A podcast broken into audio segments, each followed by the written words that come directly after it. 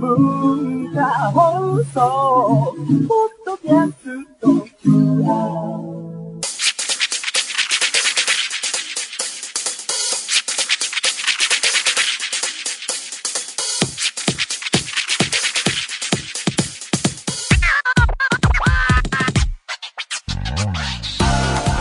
こんばんは。内山聖輝のワンクール。パーソナリティの内山聖輝です。えー、今日でこの番組年内最後の放送となります。よろしくお願いいたします。まあ2016年ももう終わりかっていうか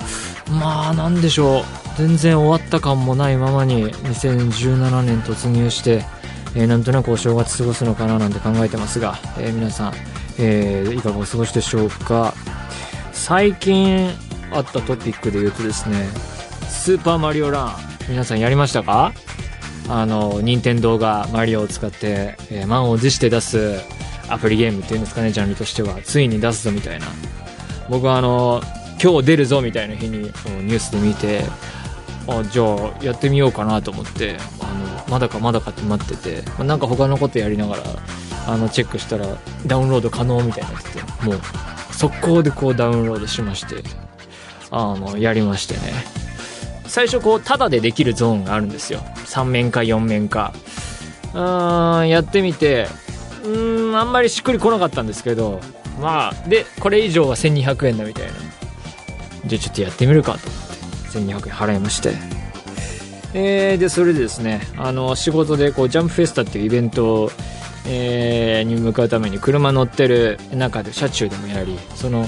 えー控え室とかでもやった結果でも23日でも全部終わりまして1200円分もね。まあ全クリっていうのか分かんないけどこうワールドツアーっていうところで現れる全部の面はたどり着きまして、まあ、ピーチが戻ってきたんでね、まあ、一応は終わりかなと思うんですけども。まあその世間ではこう1200円が高いみたいなね批判的な意見もありますけれどもそうとは思わずというのもこの基本的にこうアプリゲームをやらないのでそのゲームはお金を払うものっていう認識っていうか払った上でどうかっていう考え方なので、まあ、1200円払う分には別にですけどで1200円のゲームとして意見を言うならば、うんあんまり面白くなかった。あんまり面白くなかったな感じでしたね。なんか期待値の分もあるんでしょうけどうーんまずね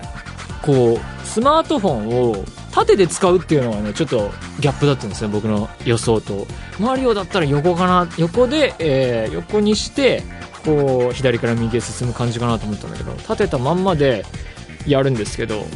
でそれが一つあったのとあとね敵をてかマリオが勝手にこう動くんです。自分でこう進めるんじゃなくて左から右に勝手にとりあえず動く中でジャンプだけ操作するんだけど敵がいても多少の敵はぶつかっても全然大丈夫っていう。そなんかでんぐり返しみたいのして避けてくれてあそれもいいんだみたいな。なんかいろいろあれっていうのが多いゲームでしたね。まあお金を払った上で意見を言ってるだけなんでね。でもこれから更新とかしてこれどうすんだろうみたいな。でこれ面終わるとあの一通り終わるとなんか謎の対戦モードとあと何なんだろう。こう城町を作りましょうみたいのがあるんですがそのモチベーションは今んとこ全くなくただあとコイン集めゲームが残ってるんですけどね。夜中にとりあえずコイン集めとかもしてみるんですけどなんかこう楽しい気分にはならない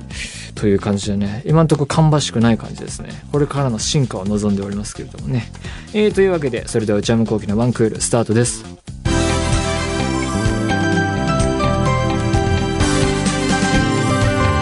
内山昂輝のワンクール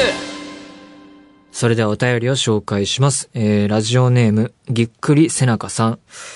内山さん、スタッフの皆様、こんばんは。いつも楽しく拝聴しております。一年の終わりが差し迫ってきましたね。そうですね。少し前に部屋に物が溢れてるとおっしゃっていましたが、内山さんは大掃除はされるんですか？一人暮らしの男性は大掃除するのかなと昔から疑問に思っています。かっこ笑い。我が家は今年3月に家を購入したのですが、おめでとうございます。大掃除しなきゃなと思いながらまだ手をつけていません。かっこ笑い。なるほど。大掃除というか、まあ、掃除の必要性はありますね。物が多いから、もうね、全部捨てりゃいい話なんですよ。もう、捨てるっていう作業を、こう、あ、ちゃん、ちゃんとこう物を見つめて、あ、これは捨てようと思って捨てるって、そのフィルタリング作業がですね、が滞っているというか、もう問答無用にどんどん捨てていけばいい話なんですけれども、なかなか着手できず、散らかっているかいないかと言われれば散らかっている状態がありますが、大掃除的なことは、まあ家を買っていないので、最後の手段、引っ越しっていう手もありますから、まあ大掃除はそんなにこう差し迫ったことではないかもしれません。ラジオネーム、みなさん、東京都の方。内山さんこんばんは。いつも楽しく拝聴しています。もう今年も残りわずかとなり、もうすぐお正月ですね。お正月といえばおせちやお雑煮ですが、私の場合、母が大阪出身なので、関西風のお雑煮でした。以前四国出身の友人がお雑煮に入れるお餅にはあんこが入っていると言っていて驚いた記憶があります。内山さんのご実家はどのようなお雑煮ですか？よければお聞かせください。それでは今年も楽しいラジオをありがとうございました。これからも楽しみにしています。良いお年をお迎えください。へえ、四国出身の友人がお雑煮にあんこが入っている。そうなんですね。実家のお雑煮、もう何年も食べていないのでわかりませんね。お正月、どうするんでしょうね。実家帰るのかな私は。うん、今んとこ何も決めていませんが。まあ、どうなんでしょう。あの、おせちとかに関しても、あの、今年どうするの来年どうするのか知りませんけど、ここ4、5年ぐらいは実家はなんか謎のお取り寄せのイタリアンおせちとかだったりするので、こう、イタリアンおせちってなんだよって話ですけどね。まあ普通に美味しいので楽しんでますけどもね。だからお雑煮あんま食べた記憶があんまりないですね。えー、はい、特に関心もないので、これくらいでございます。というわけで、皆様からのお便り、引き続きお待ちしています。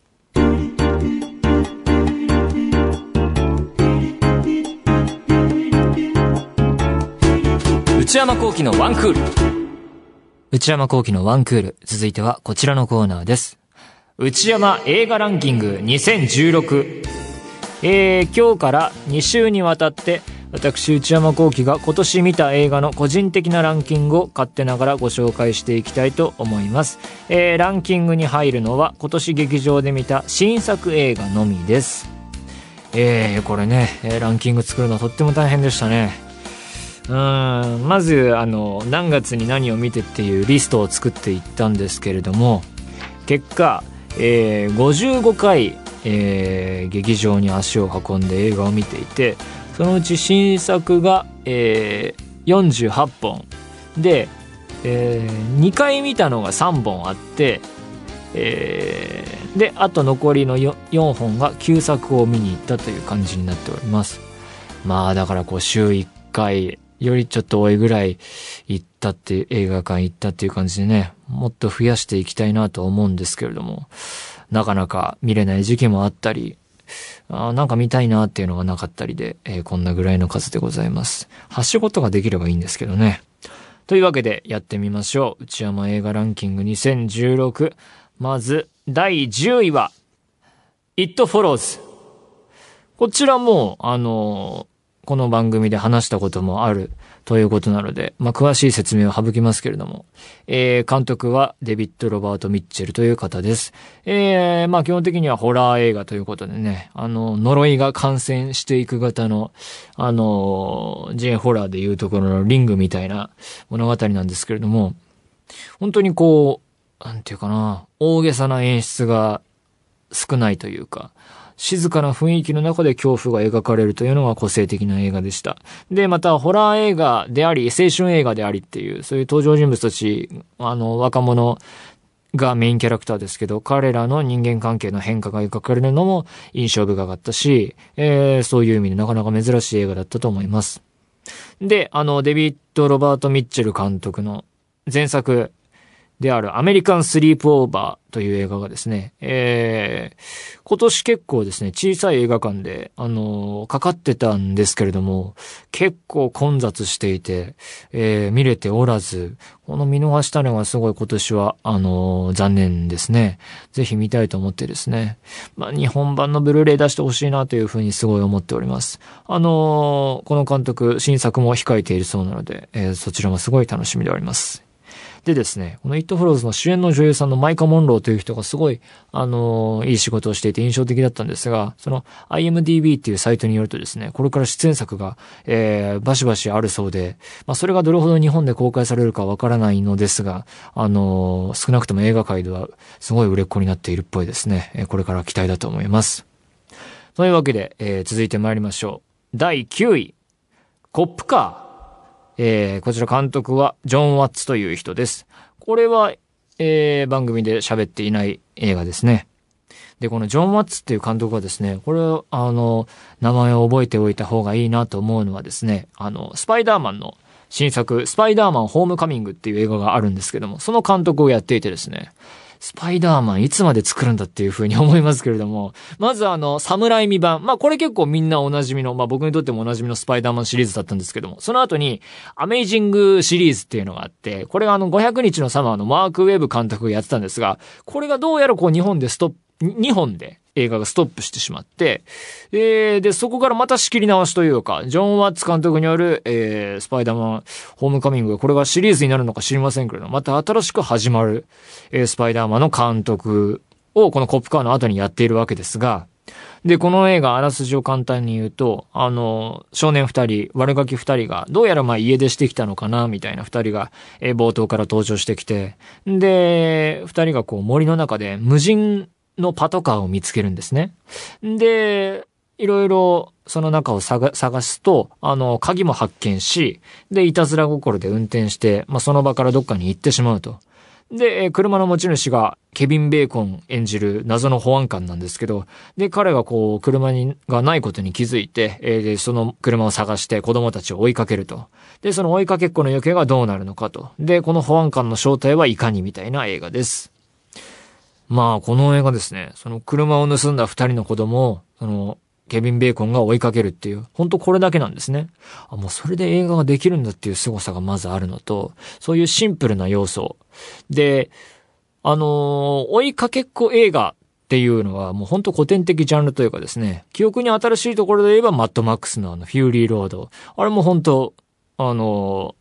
二つの勢力が追いかけ合うっていう、そういう映画だったんですけど、もっとさか、遡って歴史的名作で言えばジョン・フォードの駅馬車とか、もう昔からある、もう基本構造としてある映画の中にある形なんですね。まあそれを、これも、あのー、その系譜に並ぶというか、そういうジャンルの映画だと思います。で、この映画すごいのが、こう、前半はすごいゆったりと進むんですけれども、後半になると急展開していってですね、そこの盛り上がり方が半端じゃないっていう。で、この夜のカーチェイスのシーンがあ後半にあるんですが、これが本当に最高で、まあネタバレできないので、その何が起こってるのかっては言えないですけれども、このシーンはあの、見てきた映画の中でもベストシーンの一つですね。本当に最高のシーンでした。で、あのー、まあ追いかけっこ映画であるとともに、こう、この世の地獄的なところに片足を突っ込んでしまった子供たちがその二人の子供がなんとか這い上がろう、這い上がろうとするという意味ではですね、えー、前に紹介したシャマラン監督のビジットにもなんとなく似ている感じがすると。このビジットも本当好きな映画で、これもラストまでの流れ、あの、後半からラストまでの一連のシーンの流れ大好きなんですけれども、だからそういう意味では、ビジットとマッドマックス足したような映画がコップカーなんじゃないかなと。まあそういうふうに言えなくもないみたいなこじつけですけれども、えー、それで興味を持っていただければなと思います。というわけで、コップカーこんなに面白いので、あの、ジョン・ワッツ監督のスパイダーマンシリーズ。あの、僕、アメイジングシリーズはですね、500日のサマー好きだけど、一本も見ていなくてですね、あの、次のスパイダーマンはちゃんと、え劇場で見なければならないなと思っております。期待しています。それでは、えー、続いて8位参りましょう。8位は、I am a hero。これもね、えー、もうすでに番組では喋っていますけれども、監督は佐藤慎介さんです。えー、この映画は、花沢健吾さんの同名漫画が、えー、原作です。あの、この原作すごい大好きでずっと単行本で追いかけて読んでいたので、あの、映画の出来はどうかなと不安だったんですけれども、えー、原作ファンの私も大満足だった素晴らしい映画だったと。で、まあ、言ってしまえば簡単に言えばゾンビ映画ですよね。あの、日常が崩壊してしまってパニックと化していくという。で、この、こ、この流れ、描き方が本当にこの映画は最高で、あの、前半に描かれる、あ、これは日本終わったなっていうこの週末感の描写がとにかく良かったですね。本当に、だから、そういう意味で言えば、僕がこう映画に何を求めるのか、求めてるのかなと考えた場合に、コップカーもそうですけれども、この、この世の終わりだったり、こう現実世界における地獄というか、実際の生活で味わうのは嫌なものを、こう映画館で見たいみたいな、そういうところが、あの、なんとなくあるんじゃないかなと。怖いよと思いながらも最高だなっていう、そういう謎の感情を抱くのが楽しいんじゃないかなと思いますね。で、アイアマーヒーローはとにかく日本映画で、あ、ここまでの面白いものが出来上がるんだっていう意味で希望を感じた作品ですし、あの、漫画から実写化、えー、する映画がとても多い中で、これはありな形というか、ほんと成功例として語り継ぐべき作品じゃないかなと思います。えー、まだ見てない方は見てみてください。続いて7位、クリーピー。えー、監督は黒沢清監督です。えー、こちらも紹介済みの映画だと思いますが、えー、この映画はですね、まあ、これもホラー映画で、ホラー？ホラーかまあ、怖い映画で、えー、引っ越した先の隣人がどうやら怪しいぞみたいな導入から始まる映画です。で、面白いのがこう、主人公の危うさが、こう、中盤以降見えてくる、見え隠れするっていうのも、この映画のミソじゃないかなと思いますし。で、現実的、こう、すべての描写がリア、リアルっていう目で見ると首をかしげてしまうシーンもあるんですけれども、映画的リアルというか、こう、現実と虚構の間をつくようなですね、こう、謎の状況、情景をこう見せられてる時の、一体今何が目の前で起こってるんだと観客が思えるような状況がいっぱい出てくるのが、すごい、あの、この映画のいいところなんじゃないかなと思います。で、黒沢清監督の新作は、ダゲレオタイプの女っていうのがあったんですが、え海外で撮ったという、この映画見れていなくてですね、こう見逃した映画の一本なんですけれども、また新たに新作、えー、もう来年待ってるらしいので、これの公開もすごい楽しみにしています。えー、クリーピー7位でした。続いて、6位、ブリッジ・オブ・スパイ。えー、監督はスティーブン・スピルバーグです。えー、これはまだ紹介したことがないということで簡単にあらすじを追いますが、えー、基本的には冷戦中のお話で、1957年ぐらいから、えー、話は始まります。えー、主人公は弁護士のドノバンという男性です。で、え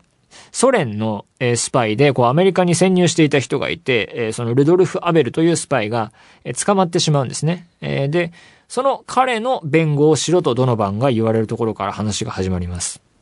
で、あのー、敵国の、えー、スパイであるにもかかわらず、やっぱりこう公平な裁判を、えー、ルール上はやらなければならないということで、こうみんなから反対される中、ドノバンはそれを引き受けると。で、そうやって引き受けた結果、えー、そしてその後いろいろ起こったえ中で、ルドルフ・アベルというそのスパイと、今度はソ連で捕らえられたアメリカ人の人の交換というミッションを、えー、この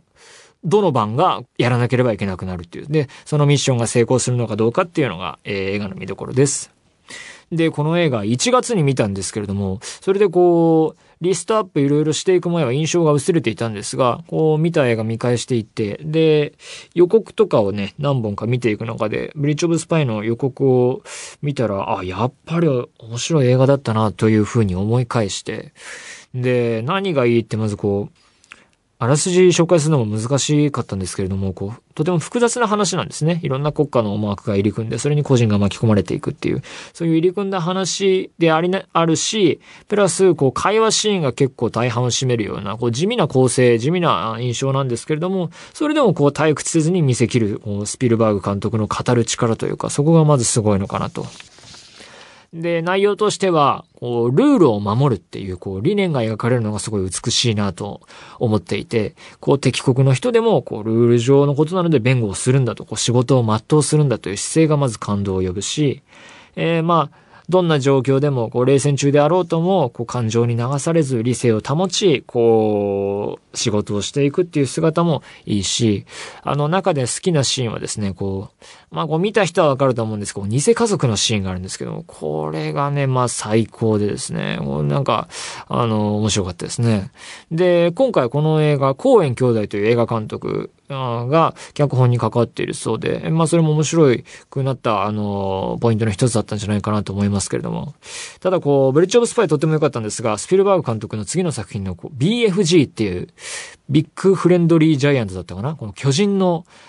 の話である、こう、童話みたいな映画だったんですけども、これはね、よくわかんなかったですね。見に行ったんですけれども、これは謎。今年1、2を争う謎映画でしたね。はい。えー、というわけで6位は、ブリッジオブスパイでした。というわけで今週はこの辺で終わっていこうと思います。また来週続きのランキングの発表です。以上、内山映画ランキング2016前編でした。来週は5位から1位までを発表します。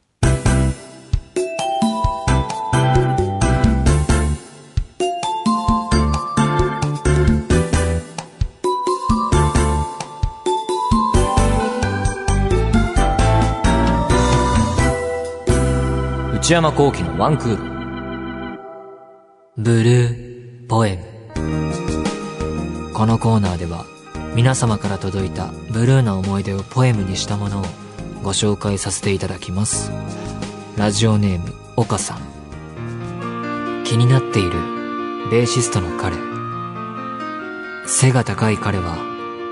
暗幕を張るのにはもってこい。背の低い私は彼の手伝い。沈黙の多い恋話。好きな人は誰？と震える手。君だと言ったら？と真剣な目。一瞬の沈黙。冗談でしょ？うと早まる鼓動。再びの沈黙。冗談です。とおどけた態度。後悔の残る私の心えー、内山さんスタッフの皆さんこんばんは。高2の文化祭準備期間のブルーな思い出をポエムにしてみました。えっ、ー、と、ベーシストの彼が気になっていて、こう暗幕を張るのを二人でやっていて、沈黙の多い恋話。これは恋バナと読むべきだったんですかね。こう読み仮名がなかったので、ちょっと恋話と普通に読んでしまいましたが、こう読み仮名振ってほしかったら、格好でも、えー、書いていただければと思いますけども、沈黙の多い恋バナ。恋話かな？わかりませんけどね。好きな人は誰と震える手と彼が聞いてきて、君だと言ったらと女性が言ったら一緒の沈黙があって、冗談でしょうと言われて、えー、冗談ですとおどけて後悔が残ると。なるほどね。好きだったんですね。まあ、次の機会に言えばいい話ですよね。まあ、基本的にはね。まあでもこう、そうね、恋愛はタイミングだっていう話もありますから、こ、これを逃したらっていう話だったのかもしれないしね。ブルーな思い出っておっしゃってるんだよね。まあ、ポエムにしてはちょっと体現止めって言うんですけど、彼の手伝い、ベーシストの彼、恋話、震える手、真剣な目、沈黙、行動が多すぎる印象は読んでてありましたけど、まそれがこうブルーを誘ってるのかもしれませんしね。なるほどね。まあこれでも、文化祭の準備期間、高野祭で告白でいいじゃんね。なんて人の話をね、人の話の、しかも過去の話をね、あの、じゃんねえとか言ってもしょうがないですけどね。からの高野菜で告白。あの時は冗談と言ってしまったけれども、付き合ってもらうわけにはいかないかと。高野菜で告白で完結はありかなと思いましたけどね。というわけで、引き続き皆様のブルーな思い出をこうやって何でもいいのでポエムにして送ってみてください。以上、ブルーポエムでした。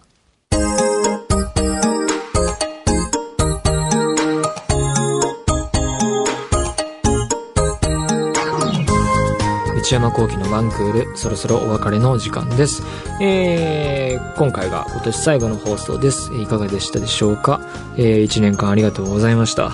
えー、今週はね、映画ランキング全編やってみましたけれども、そうですね、振り返ってみると、手帳、スケジュール帳に見た映画とかも書いてあるんですけど、なんか、こうやって映画を振り返ると同時に、1年やった仕事だったり、プライベートだったりっていう、その他の出来事も振り返れて、そういう意味では面白かったですね。えー、また来週頑張りたいと思いますけども。番組では引き続き皆様からのメールをお待ちしています。普通歌の他にコーナーへの投稿も募集しています。オープニングトーク用のトークテーマを提案していただく内山さん、これで1分お願いします。買い物部長の私内山の財布をこじ開けられるような買いな商品をお勧めしていただく内山さん、これ買いです。今抱えている悩みをなるべく詳しく教えていただくお悩みプロファイル。皆さんのブルーな思い出をポエムにしていただくブルーポエム。他にも初上陸もののグルメを取り上げる初上陸キッチン。私が最近見た映画についてただひたすら語るムビログ。映画以外の話題を取り上げるテーブルコラム。これらのコーナーで取り上げてほしいお店やテーマ、作品なども募集中です。アドレスは one.joqr.net one.joqr.net one の綴りは one です。えー、番組公式ツイッターアカウントは、アットマーク、one,